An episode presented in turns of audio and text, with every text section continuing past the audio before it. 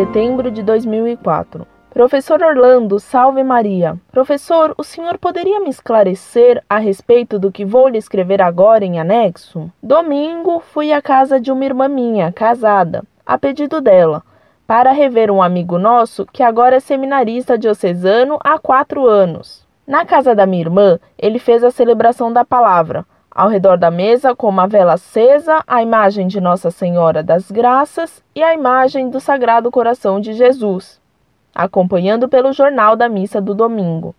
Ele é carismático, pois cantava muito, batia palmas e levantava as mãos. Depois da leitura do Evangelho, pediu para que cada um comentasse o Evangelho, da qual eu retruquei, falando que isso não era permitido para o leigo, segundo o documento da Igreja.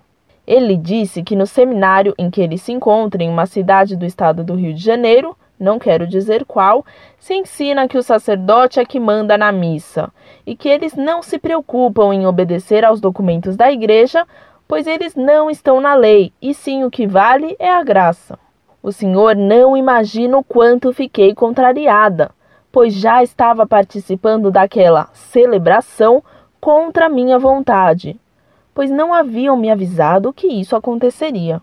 Eu e o seminarista chegamos a ter um diálogo um pouco desagradável, pois disse que ele já estava começando mal e que ele seria mais um padreco para desmoralizar a igreja. Minha irmã ficou um tanto chateada comigo e pediu para eu parar de fazer outros comentários. Ao sair da residência de minha irmã, que também é carismática, Fomos até o aeroporto para marcar a passagem do seminarista de volta para o Rio de Janeiro, pois ele se encontra ainda de férias aqui no Nordeste. No aeroporto, ele pediu para tomar cerveja e ouvir música ao vivo naquele ambiente, e saiba que ele já tinha tomado vinho na residência da minha irmã.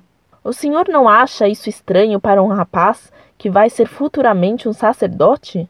Fiquei um tanto decepcionada. A minha dúvida é: ele pode fazer a celebração da palavra em residência junto com o ato penitencial, dando perdão dos pecados? Acredito que não. Professor, onde vamos parar com esses padres que desmoralizam a nossa igreja?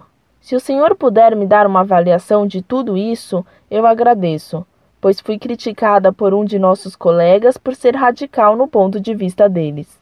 Obrigada, professor, e desculpe-me por estar ocupando seu tempo esperando um dia poder conhecê-lo pessoalmente. Um abraço e que Deus te abençoe. Parabéns pelo site Monfort.